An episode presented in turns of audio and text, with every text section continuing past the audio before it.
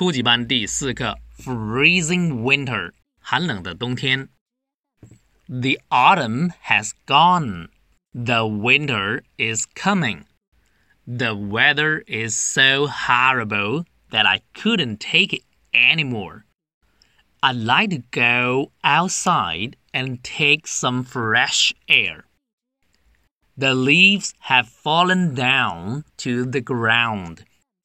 when in the cloudy days, the daytime is as dark as night.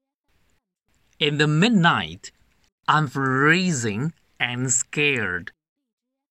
I hope to run away from this freezing season. This weather drives me crazy all day long. How can I fight against this unwelcome days? 看生字，has gone 现在完成时表示已经走了。fresh 新鲜的，fall down 掉下来，freeze 寒冷冻僵，unwelcome 不受欢迎的。 我再读一次。The autumn has gone, the winter is coming, the weather is so horrible that I couldn't take it anymore. I like to go outside and take some fresh air.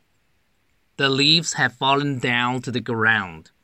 When in the cloudy days, the daytime is as dark as night. In the midnight, I'm freezing and scared.